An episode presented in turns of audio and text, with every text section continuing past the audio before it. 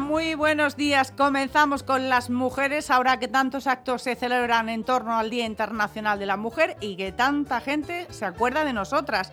El Ayuntamiento de Murcia ha distinguido a una mujer, una de las primeras que estudió medicina, que se licenció y que ejerció de médica, oftalmóloga concretamente. Ahora tiene 85 años.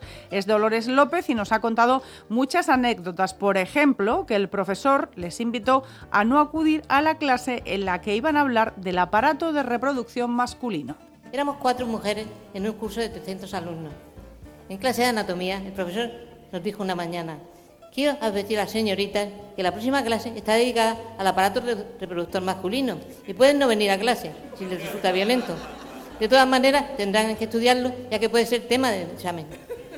Y terminados sus estudios, Dolores López se presentó a un puesto de trabajo, pero se lo negaron. Escuchen las explicaciones. Yo pues, hice mi solicitud, la entregué y a los pocos días fui a ver qué pasaba. Me dijeron que se me había denegado. Entonces fui a hablar con el inspector. Bueno, ¿qué pasa? Yo tengo todas las el currículum mío y tal. Dice, no, no, no es eso. Es que una mujer no puede venirse a trabajar, porque luego se le pone mal un niño y tiene que dejar el trabajo. Entonces no había igualdad ninguna en absoluto. Lo siento mucho. Y las cosas siguen igual. Primera rueda de prensa del presidente Fernando López Miras como portavoz del Ejecutivo y primeros problemas. Lo primero que tenemos que hacer para los siguientes consejos de gobierno es subir más el atril. Yo soy más alto que Noelia. Eh, primer lugar, buenos días a todos, gracias por acudir.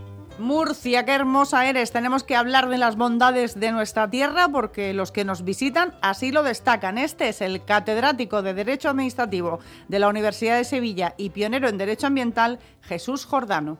Bueno, pues bueno, lo primero que aquí estar en Murcia es un privilegio. Vaya luz que hacía esta mañana cuando, cuando me he asomado y he visto la ciudad, eh, esto, es una maravilla de la humanidad. Vamos a seguir con la justicia y con Jesús Jordano que nos cuenta que los casos que llegan a los tribunales son tantos que aquello parece un despacho de McDonald's. Lógicamente, todo lo que está masificado, cuando en España había mil pleitos al año, pues la justicia tenía unos magistrados espectaculares y tal, pero es imposible hay un profesor de Valencia que habla de la McDonaldización del derecho. Claro, cuando hay tanta, tanta, tanto exceso de actividad es imposible mantener la calidad. El profesor Jordano, que como todo ser vivo con inteligencia, sabe que acudir a la justicia es de lo peor y recuerda aquel dicho de la maldición del gitano. Hay que ser muy valiente para enfrentarse a un proceso contencioso administrativo en España, ¿no? Bueno, bueno hay que ser santo, héroe, un poco de todo, ¿no? Porque normalmente no sé si conoces la maldición gitana que es, tengas pleitos y los ganes. Imagínate cuando los pierdes, ¿no? O sea, cualquier persona sensata evita ir a la justicia, ¿no? Pero bueno, yo creo que es un sentimiento natural de protección. Vino Jesús Jordano a un congreso de profesores de Derecho Administrativo, capitaneados por un profesor de la Universidad de Zaragoza, Fernando López Ramón, un tipo encantador, al que le hago una pregunta a la que no sabe contestar. Sobre el hecho de que haya un tiempo límite para el proceso de instrucción que en el caso ah, de Murcia está afectando... Vale, vale, que, es que eso no es lo mío. No, ya eso no es lo mío, porque eso es... En derecho, no, porque no me lo he estudiado. Le entretiene en un momento y vuelve a ponerse ante la prensa con el delegado del gobierno, Diego Conesa, que se interesa por si ya sabe contestar. ya estoy aquí otra vez. Eh. Te has aprendido. Eh, ah, no, no, no, te ha dado tiempo, no te ha dado tiempo para poder dar la explicación, ¿no? Oye, cuando preguntaban la instrucción me acordaba de, ¿os acordáis de Madoff cuando lo condenaron aquel, eh, aquel bicho ah, de a los tres meses de haber cometido, haberse descubierto, ya estaba en la cárcel con traje de presidiario. Ese es un sistema efectivo. Pero más no, más no sé. Hay que se caía todo el sistema capitalista de un plumazo, ¿no? Y no dejamos la justicia ahora de mano del decano de los abogados de Murcia, Francisco Martínez Escribano, que dice ser una persona pacífica que no discute con su mujer. Su mandato Efectivamente. Un pasito adelante. Pasito adelante. Y a su izquierda. Y a mi izquierda. Magnífico. Qué obediente. que con mujeres nunca discuto. Mi religión me lo prohíbe completamente. Interesante iniciativa la del cura de Cabezo de Torres que ha puesto en su parroquia un cepillo electrónico, es decir, que los donativos los podemos hacer con tarjeta de crédito.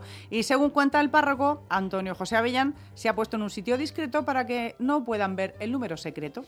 Entonces se ha puesto eh, al lado del corazón de Jesús, cerquita de la sacristía, y también en una forma discreta, es decir, que cuando alguien se quiere acercar ahí, lo hace anónimamente, es como si estuviera pasando a lo mejor para la sacristía a pedir algún servicio, eh, a solicitar algo, es decir, que no, eh, nadie se va a quedar ahí pues eh, para que los demás lo vean, etcétera. Es decir, es un sitio discreto, pero que la gente puede acceder a él.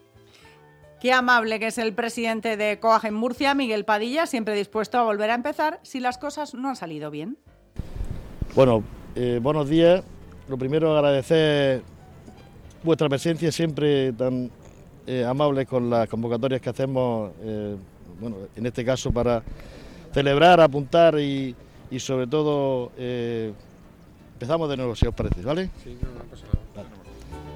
Y de las cosas inauditas que pasan en la radio, aquí tenemos una despedida muy especial de un boletín de nuestra compañera Anabel Aramendía y el reintegro para las terminaciones en 2, en 6 y en 7. 10 de la tarde, 10 de la mañana, 7 minutos. Próximo boletín a las 11. Aquí lo dejamos por hoy. Que tengan buen día.